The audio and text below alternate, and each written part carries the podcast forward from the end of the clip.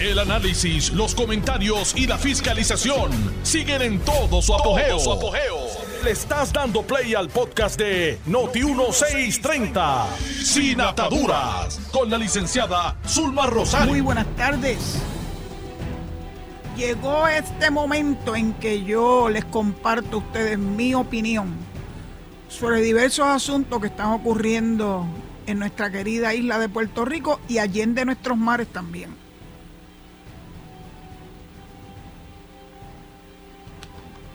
Debo empezar por el caso, pero déjenme decir quién soy yo. Ustedes no saben quién soy yo, ¿verdad? Este es Zulma R. Rosario Vega en Sin Ataduras por Noti1 y hoy es martes 8 de noviembre del año 2022. Es que voy a las millas porque son tantas las cosas que quiero compartir con ustedes que les ruego sus mi excusa eh, por haberme ido de boca este, a comentar las cosas que ocurren y que merecen que yo les exprese mi sentir y mi opinión. El caso de los 9 millones del municipio de Mayagüez, que iban dirigidos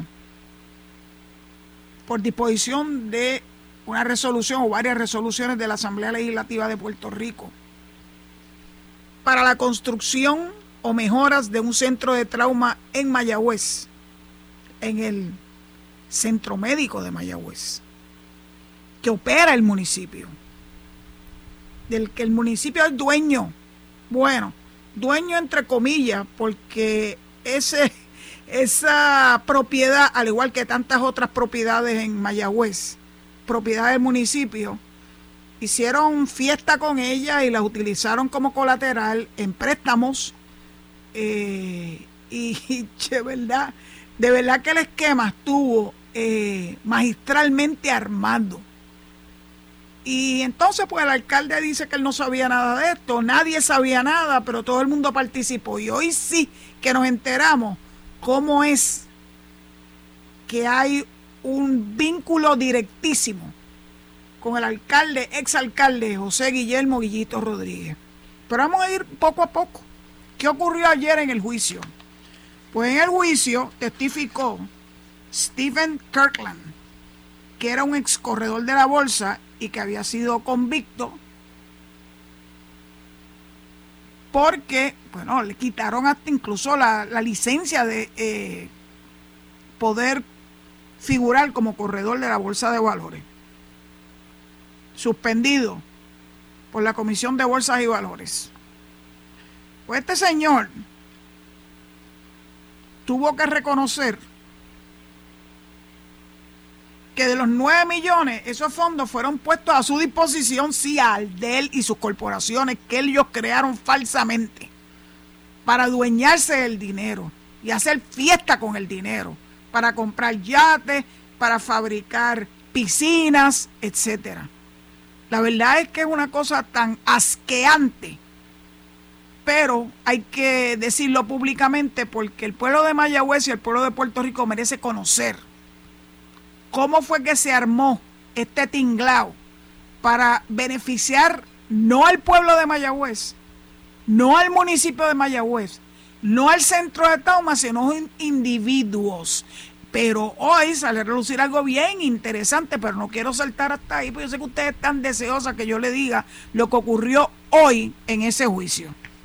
En el, en el juicio de ayer, el testigo reconoce que crearon un correo electrónico especial para él, para uno de los coacusados que ya levantó la mano, Steven Minger o Steve Minger, este increíble. Y el contador de nombre Eugenio García Jiménez. Hicieron toda una tramoya para hacerse del dinero de los 9 millones. Pero de a poquito, de a poquito. Y fueron dilapidando los 9 millones poquito a poco.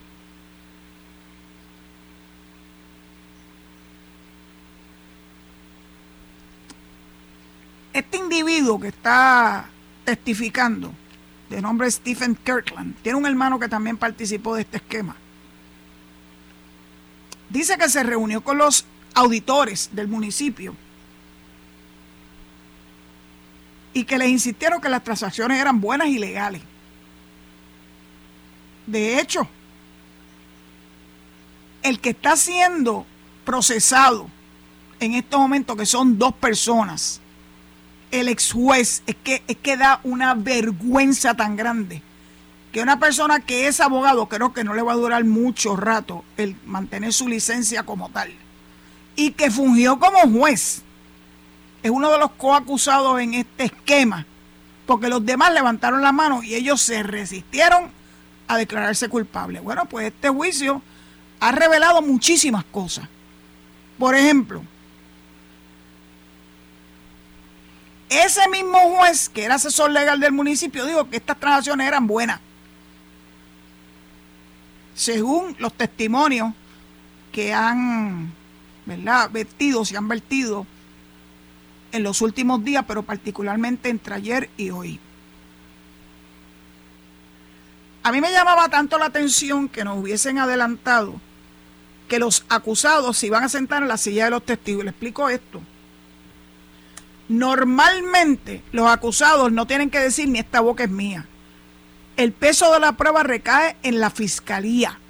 Y son los fiscales los que tienen que demostrar, más allá de dudas de duda razonables, que en efecto los acusados fueron,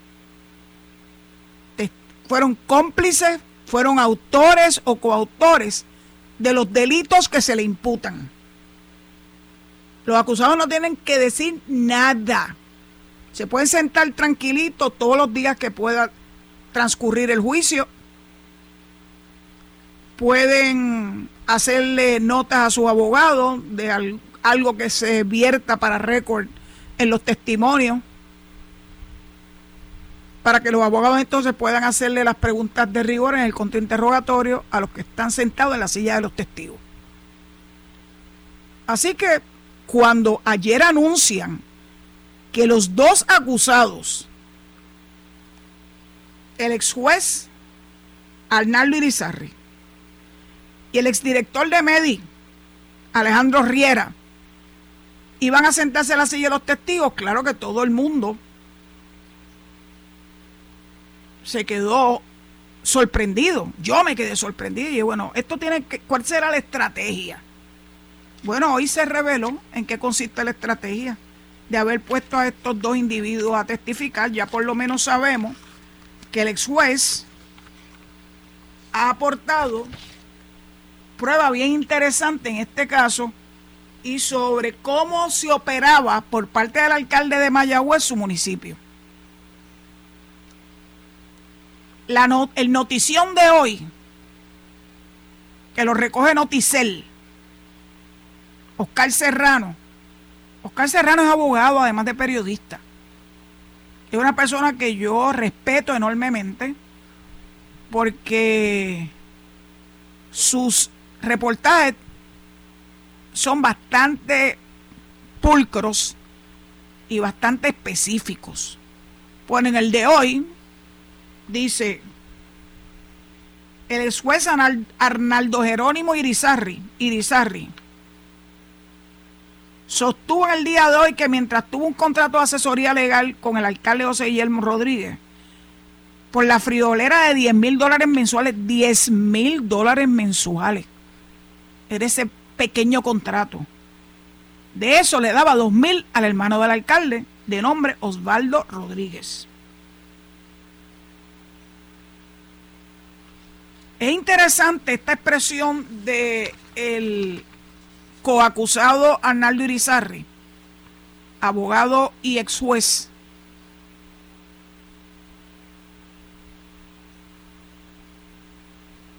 Porque, para empezar, el peaje que le estaba cobrando según los dichos de este asesor legal del municipio de los 10 mil que él obtenía por su contrato con el municipio, 2 mil se los tenía que dar Osvaldo. ¿Quién le dijo a dónde iban a parar esos dineros?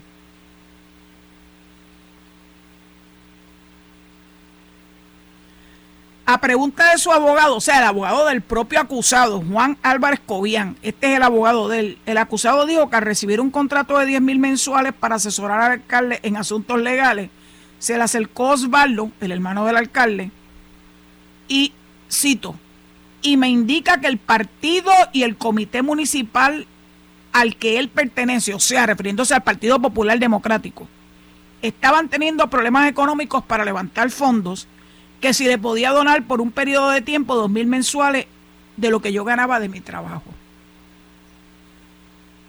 Lo tiró al medio. Él dijo, si me voy y me, me voy para Chirola, otros más se van a ir a Chirola conmigo.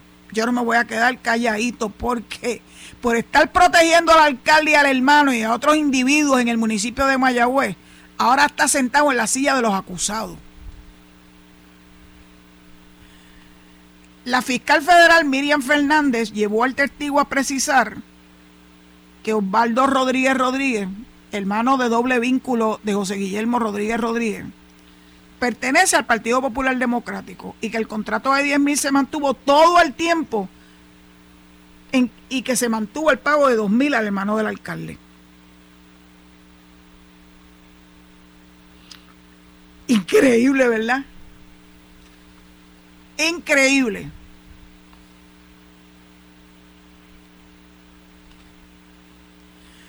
Cuando la fiscal le preguntó al testigo si el alcalde sabía de este traqueteo,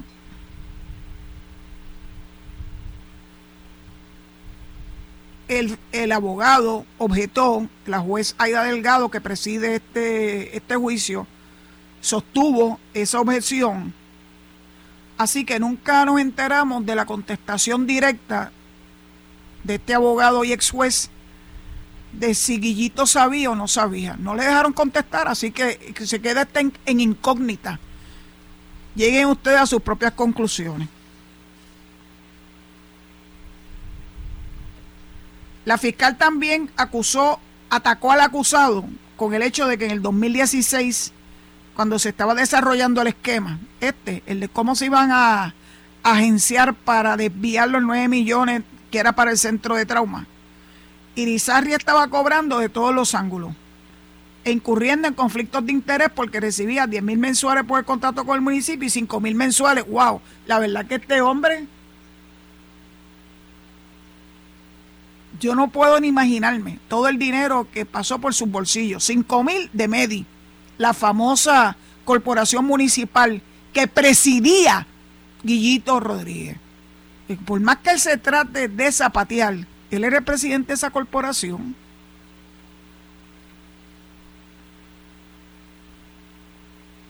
Recibió 90 mil de Eugenio García, el CPA, como una iguala que representaba el 10% de las ganancias de este como asesor financiero. Épriale, más chavito, corriendo. García Jiménez, Eugenio, fue el asesor financiero del municipio que recomendó y estructuró la transacción de Irizar, que Irizarry dijo que tenía un acuerdo verbal que nunca fue llevado escrito sobre el pago de una iguala por servicios que el abogado le, prestaba a los negocios de García Jiménez. O sea, el abogado era abogado del municipio, de Medi y del CPA también. Era el súper abogado.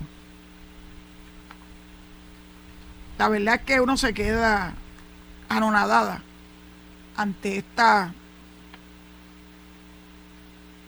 nauseabundas, nauseabundas esquemas que lo hacen personas que supuestamente son inteligentes, por lo menos son educadas. Un CPA no es cualquier persona, un CPA es una persona que tiene los conocimientos de un contador pero que además tiene que pasar unos exámenes rigurosos para poder obtener su licencia de contador público autorizado. Lo mismo ocurre con el ex juez. Antes de ser juez, este hombre tenía que haber sido un abogado graduado de una de las escuelas de derecho reconocida, haber aprobado la reválida y luego haber pasado por el proceso de designación como juez, yo voy a averiguar quién lo designó a él como juez. Porque no me voy a sorprender, pero no lo quiero decir hasta tanto y en cuanto yo haga esa indagación. lo designa un gobernador o una gobernadora, es sometido al rigor de la comisión de nombramiento para obtener el consentimiento del Senado y luego la administración de los tribunales le asigna salas. ¿En qué salas estuvo como juez? Pues vamos a indagar todo eso. Yo quiero conocer la trayectoria de este juez. Porque debe ser bien interesante. Es el que se sentó hoy en la silla de los testigos.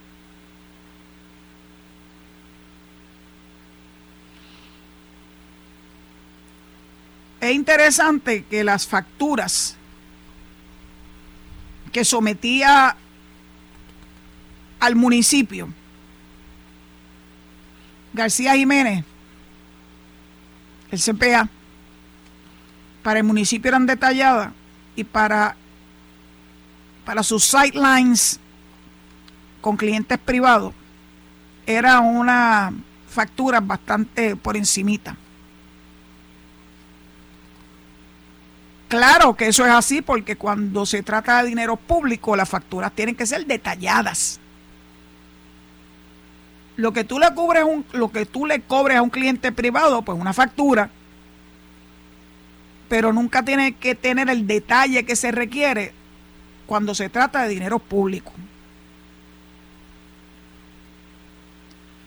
Esta tarde se supone que el coacusado se siente en la silla de los testigos. Será interesantísimo saber lo que tiene que aportar este acusado, porque de la misma forma que el ex juez aportó que el hermano de Guillito le pasaba, le cobraba un peaje de dos mil dólares por tener la gracia de tener un contrato de diez mil mensuales con el municipio esos dos mil, según el testimonio del propio ex juez. Se lo pidió el hermano de Guillito para las arcas del Partido Popular Democrático, presumiblemente en Mayagüez.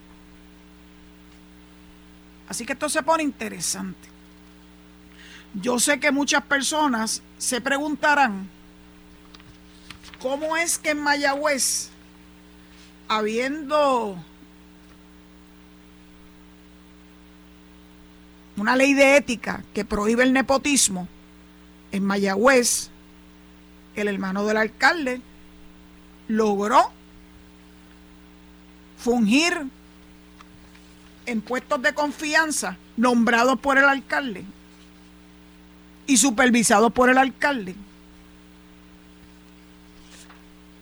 sin que ello fuera una violación de la ley de ética. Bueno, pues entonces fuimos a la querella que la Oficina de Ética Gubernamental le interpuso el 23 de julio del 2021 al alcalde José Guillermo Rodríguez.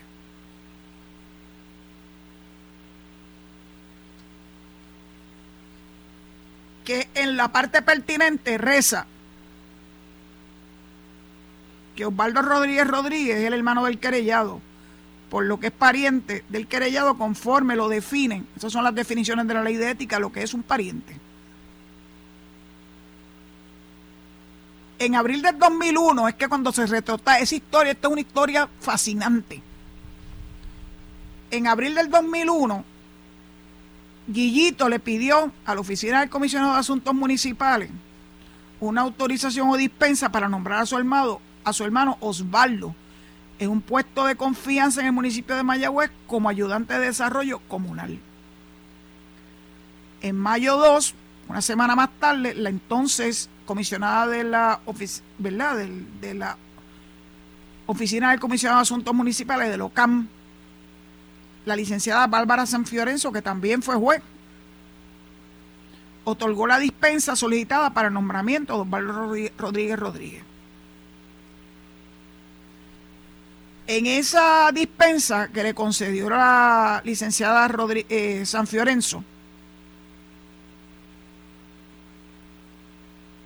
esta le había advertido a Guillito que en el caso de que su hermano fuera contratado, transferido o nombrado en otro cargo, tenía que solicitar una nueva dispensa. Pero lo que pasó es que ya a partir de julio del 2020, del 2001, la otorgación de dispensas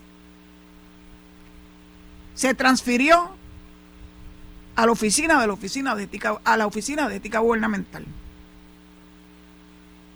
por disposición de una ley, que fue la ley 53 de ese año 2001.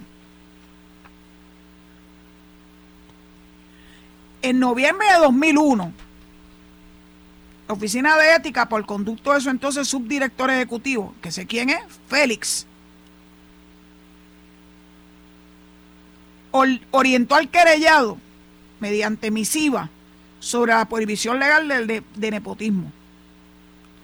También lo orientó sobre la prohibición de darle un trato preferencial a su pariente, su deber de inhibirse ante la posibilidad de conflictos de interés y su, su deber de no perder su independencia e imparcialidad como, como funcionario público. Fue advertido. Es que me acuerdo un poquito, un poquito, un poquito del caso de Fradera, que lo discutieron recientemente y que fue objeto de un programa completo de Quique Cruz, donde ya la oficina le había hecho advertencias de cómo manejar los nombramientos hechos por él o recomendados a él por sus subalternos. Pues la ley es mucho más abarcadora que meramente los nombramientos que hace la autoridad nominadora. Entonces, después de haber sido advertido en noviembre del 2001, entonces en el 2012 entró en vigor la nueva ley de ética, la ley orgánica, la ley 1, que es la que está vigente. Estoy leyendo de la querella que interpuso la oficina en contra de Guillito. Y la ley 1 del 2012, al igual que la ley 12 del 85 según enmendada, prohibía y prohíbe el nepotismo. de conformidad con la ley 1 vigente del 2012, el querollano solo podía renombrar a su hermano en un puesto en el municipio si mediaban circunstancias excepcionales. A discreción de la dirección ejecutiva de la Oficina de Ética Gubernamental, que hubiesen sido evaluadas con anterioridad, con anterioridad, a que el querellado ejerciera su facultad de autoridad nominadora. Y entonces llegó el 3 de abril del 2013. Guillito volvió a ejercer sus poderes y facultades como autoridad nominadora del municipio y volvió a nombrar a su hermano en un puesto de confianza en el municipio. No solicitó autorización a la oficina. No puso a la oficina en conocimiento que cuáles eran las circunstancias excepcionales que justificaban el nombramiento de su hermano. Y en el 2017, en febrero del 2017, Guillito volvió a nombrar a su hermano. O sea, ya lo está haciendo como un reto abierto a la Oficina de Ética Gubernamental. Tampoco solicita autorización de la oficina. Y finalmente, la verdad es que son cosas que rebasan mi entendimiento. El 15 de enero del 2021, el 15 de enero del 2021, volvió a nombrar a su hermano a un puesto de confianza. Tampoco solicitó autorización a la oficina. Así que los tres nombramientos que le he dado, ¿verdad? Hasta fechas específicas que Guillito, en que Guillito nombró a su hermano, a su hermano Osvaldo.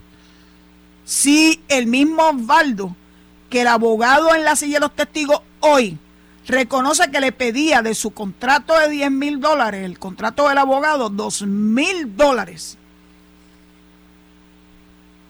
como peaje, disque para las arcas del Partido Popular Democrático. Presumo que municipal, pero del parte de prensa no dice específicamente a cuál de los partidos populares, si a nivel estatal o a nivel municipal. Los tres nombramientos que hizo Guillito a su hermano son y fueron violatorios a la ley de ética gubernamental. Y cada nombramiento le puede representar hasta un máximo de multa de 20 mil dólares por cada uno de ellos y por cada instancia de violación a la ley. Y aquí varias violaciones a la ley. que podían sumar más de 120 mil dólares en multa, potencialmente.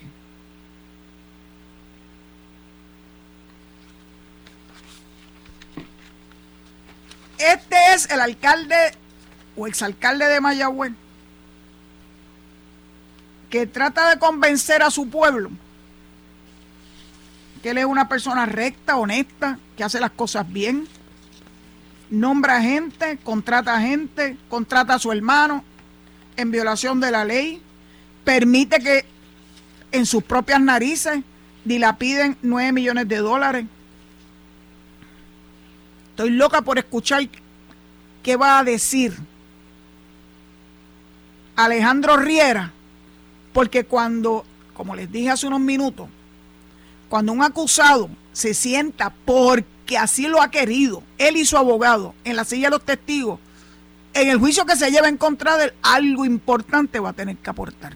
Dicho eso, pues le entrego el micrófono a Edwin y le ruego a ustedes que se mantengan en sintonía con este programa sin atadura una vez se complete el receso de la media hora para los anuncios de rigor. Hasta entonces, muchas gracias. Estás escuchando el podcast de Sin Atadura. Sin Atadura. Con la licenciada Zulma Rosario. Por Noti1630. Aquí estoy con ustedes. Ya comencé la búsqueda de quién ha sido Arnaldo Irizarry, el acusado que está o estuvo sentado en la silla de los testigos hoy en el Tribunal Federal. Porque debe ser interesante esa trayectoria de él como juez quién lo nombró, a qué tribunal. Si sabemos quién lo nombró y a qué tribunal y qué pasa y cuándo pasó el sedazo del Senado, yo voy a poder compartirle con ustedes muchas cosas. ¿En qué sala fue asignado? ¿A qué sala fue asignado? ¿Y hasta cuánto, hasta cuándo fungió como juez? Para, para luego entonces preferir irse de abogado externo del municipio de Mayagüez y dejar, ¿verdad?, un nombramiento que estoy segura que no fue de juez municipal, sin desmerecer las funciones de juez municipal. Estoy segura que como mínimo fue asignado como juez de primera instancia al tribunal de primera instancia. Y sabrá Dios si acá en, en la región de Mayagüez Tal vez ustedes no saben que los jueces recién nombrados casi siempre lo mandan lejos de donde residen. No sé cuál es la, el racional detrás de eso. Puedo imaginarme, ¿verdad? Que, que adquieran experiencia como jueces en lugares que no les representa potenciales conflictos de intereses, porque si son residentes de y cae en su sala un caso que de alguna forma tiene un vínculo con su lugar de residencia o con alguna otra situación que lo pueda comprometer, pues presumiblemente la razón que pueda haber detrás de del mandarlos lejos de su residencia sea esa. No sé. Estoy especulando. Lo admito. Pero ya indagaré, se los garantizo que voy a hacer mis indagaciones de rigor. Siempre buscando el récord público. Yo no tengo que llamar a nadie. El Internet es una herramienta extraordinaria. Y usted puede aprender y conocer de muchas cosas. Lo único que tiene que tener es paciencia porque no te lo van a decir a la soltar, eso yo lo sé. Así que uno tiene que hacer indagaciones e ir profundizando sobre ellas. Pero ya veremos. Eso yo se los prometo. Como que me llamo Zulma Rosario Vega. Bueno, hoy es el gran día. Hoy son las elecciones de medio término en todos los estados, en todos los 50 estados de los Estados Unidos.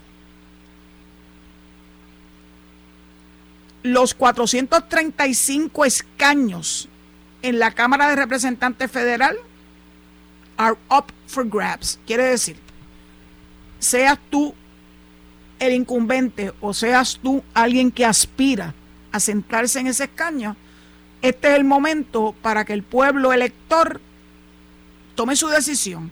Si te queda, si te va y quién te va a sustituir. Se habla mucho, se especula mucho. Y he leído mucho también sobre esto. Las encuestas parecen indicar que el Partido Republicano va a lograr una mayoría, no se sabe de cuánto, en la Cámara de Representantes. Y en el Senado, anything can happen. Porque es importante que los puertorriqueños que residen en los 50 estados no desaprovechen esta oportunidad para ejercer su, su, sagrado derecho al voto, el que no podemos tener los ciudadanos americanos que vivimos en esta colonia. Claro que yo he sido muy, muy insistente en que escojan, más allá de líneas partidistas, más allá de si son republicanos o demócratas, que escojan aquellos que han expresado sin ningún tipo de cortapisas su respaldo a la estadidad para Puerto Rico o su respaldo al HR 8393. Si hicieron su labor, si buscaron la información, si obtuvieron esa información y votaron conforme a esa información, más allá de línea partidista, les doy las gracias. Le doy las gracias porque usted que puede ejercer su voto, y yo tengo, gracias a Dios, me siento honradísima personas que me escuchan en los diferentes estados, en Texas, en Nevada, en Florida, en Nueva York, en Connecticut, ¿verdad? Este, Riverita. Que hoy pudieron ejercer su derecho al voto. López nos dijo que él ya lo había ejercido anticipadamente porque en algunos estados tú puedes votar antes del día de la elección porque se abren colegios especiales para que tú puedas ejercer tu derecho al voto sin tener que esperar necesariamente al día de la elección especial, en este caso el 8 de noviembre, que es hoy. Entonces hoy consigo leer una columna de Gregorio Igaltúa, hijo, hijo de un gran amigo, Gregorio Igaltúa, que le intitula la elección, Las elecciones en Estados Unidos deciden el porvenir boricua. Gregorio Igaltúa, estoy tan de acuerdo contigo. Y todavía hay gente que no ve el vínculo entre una cosa y la otra. Dice la columna del licenciado Igaltúa, es abogado y CPA. En unas horas comienza a conformarse un nuevo Congreso en Estados Unidos, lo que necesariamente implica un nuevo gobierno para Puerto Rico. En efecto, se vislumbra como mínimo un cambio en el control de la Cámara de Representantes que con toda probabilidad se extenderá al Senado Federal. No podemos saberlo, no tenemos una bola de cristal. En un territorio con nuestros retos, donde el gobierno federal cada día tiene un rol más fundamental. ¿Se acuerdan la columna que les compartí de Eduardo Batia? Donde habla que cuán federalizado está Puerto Rico, la colonia. Pues mira, Gregorio Gartúa, hijo, lo secunda en un territorio con nuestros retos donde el gobierno federal cada día tiene un rol más fundamental, un cambio drástico en la forma de hacer gobierno no puede ser subestimado. A pesar de esto, ¿alguno ha visto una discusión amplia sobre este tema a nivel local? Bueno, en este programa lo llevamos a cabo. No importa, el resultado sigue siendo vinculante. El desconocimiento no excusa el hecho de que en las elecciones de medio término se juega con nuestro porvenir eso es cierto. Se deciden nuestras reglas de juego. ¿Estamos resignados a seguir las de espectadores silentes en nuestro futuro? Yo definitivamente no estoy resignado a ello. Esta verdad puede incomodar a algunos que han optado por desligarse completa emocionalmente de nuestra realidad política y vivir bajo términos aspiracionales.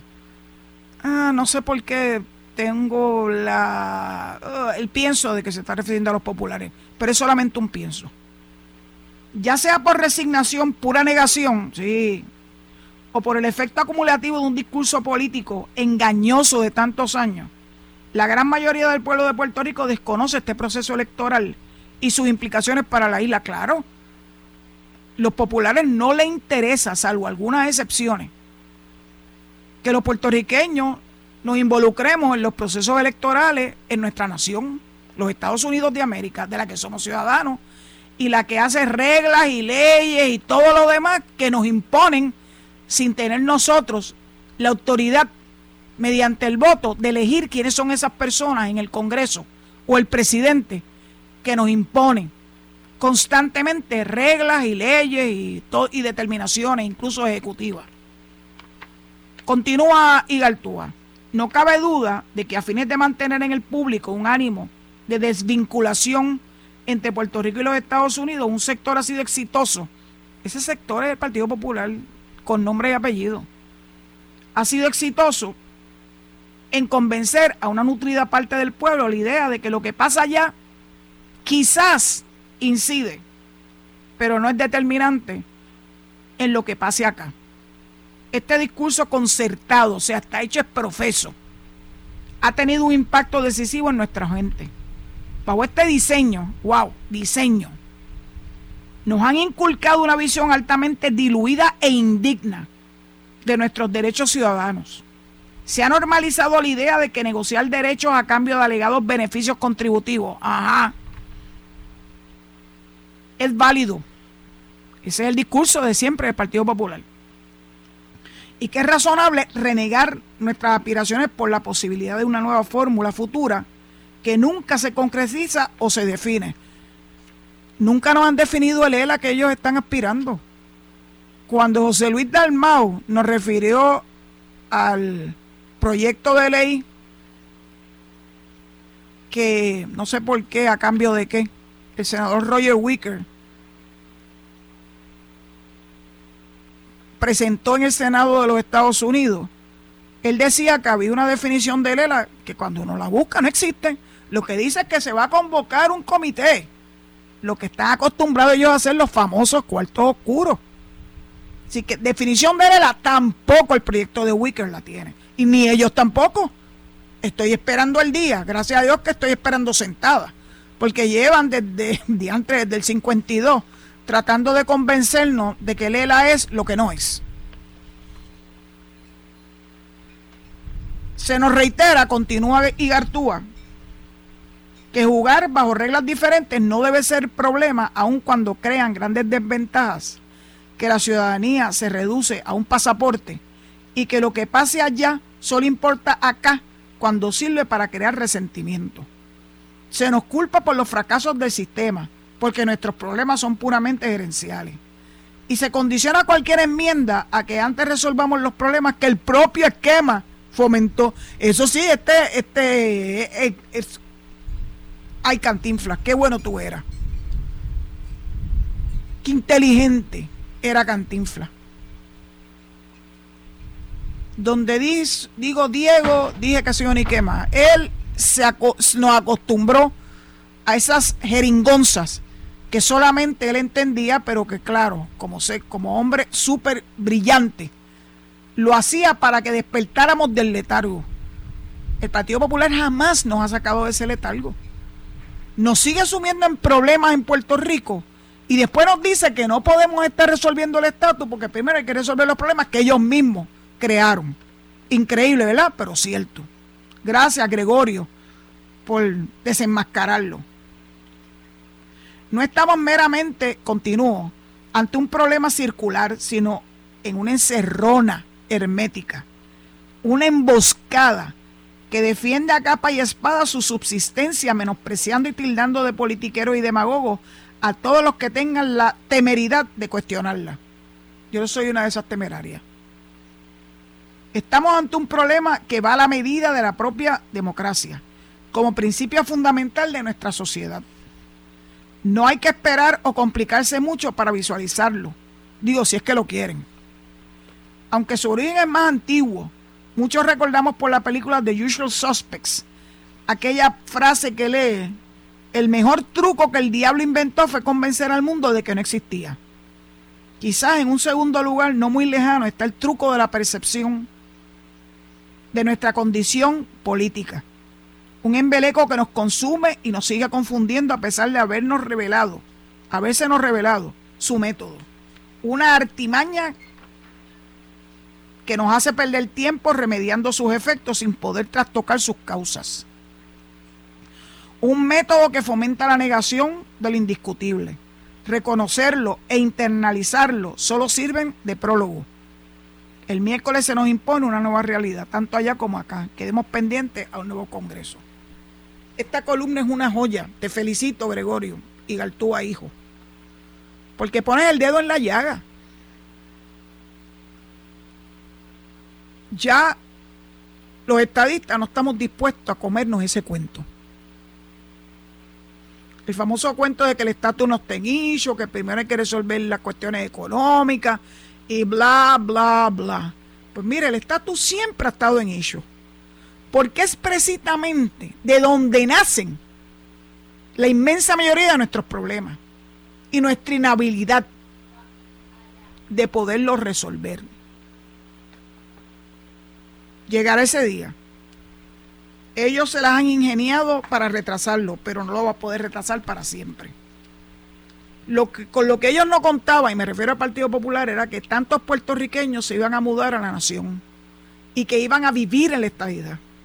Y salvo aquellos diásporos independentistas que se fueron o nacieron allá con una esta visión estrambótica de lo que es Puerto Rico porque nunca han sufrido la colonia. Es fácil criticar es fácil hablar o es fácil proponer la independencia cuando tú nunca has vivido en Puerto Rico. Ellos son los famosos diásporos. No los que se mudaron buscando mejores condiciones económicas, de seguridad, de empleo. Ellos son nuestros hermanos puertorriqueños que se fueron a la nación de la que somos ciudadanos reclamando nuestros derechos sin tener que pasar por la agonía de tener que sujetarse a un servicio de inmigración con reglas cada vez más difíciles de cumplir y con la espada de Damocles siempre en la cabeza de esos inmigrantes de que en cualquier momento te van a deportar a tu país. Eso no ocurre con nosotros los puertorriqueños tenemos la ciudadanía americana y eso es nuestra mejor carta de presentación. Pero claro que yo quisiera, como tantos otros, que todos esos que se fueron buscando mejores condiciones en cualquiera de los 50 estados pudieran regresar a Puerto Rico y ayudarnos a construir una mejor patria. Ese es el sueño, por lo menos mío como estadista. Porque yo sé que Puerto Rico, una vez se encamine hacia la estadidad y esa es precisamente la razón de ser del HR 8393 para que en noviembre del 2023, estamos a ley de nada, un año, si se aprobase ese proyecto, que ahora está en agua, porque no se sabe quiénes van a ser la mayoría en Cámara y en Senado Federal. Pues empezaremos de nuevo no hay problema, hemos adelantado muchísimo en la discusión, hemos adelantado muchísimo, hemos conseguido muchas personas que nos están apoyando, muchas. Y sé que eso va a seguir creciendo. Esto es como una bola de nieve que no hay quien la detenga. No nos vamos a dar por vencidos. Que van a haber más obstáculos. Toda la vida hemos vivido a base de obstáculos. El obstáculo mayor es el que nos presentan los cabilderos pagos con dinero del pueblo de Puerto Rico. Para que el sentir de la mayoría de este pueblo expresado en una y otra y otra vez en diferentes plebiscitos y referéndum, especialmente el de noviembre del 2020, no se cumpla porque no les interesa, no quieren, quieren seguir viviendo en la ignominia de la colonia, no matter what.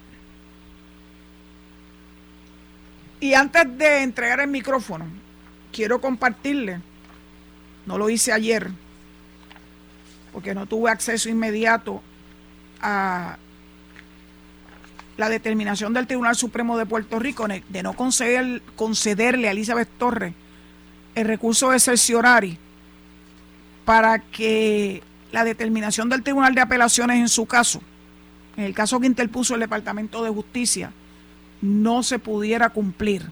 Y esa determinación lo que hace es devolver al Tribunal de Primera Instancia, al juez Anthony Cuevas, que se deshaga de esa excusa de no querer entender en el caso por cuestión política, por, por tratarse de una cuestión política, Nacarí del Oriente.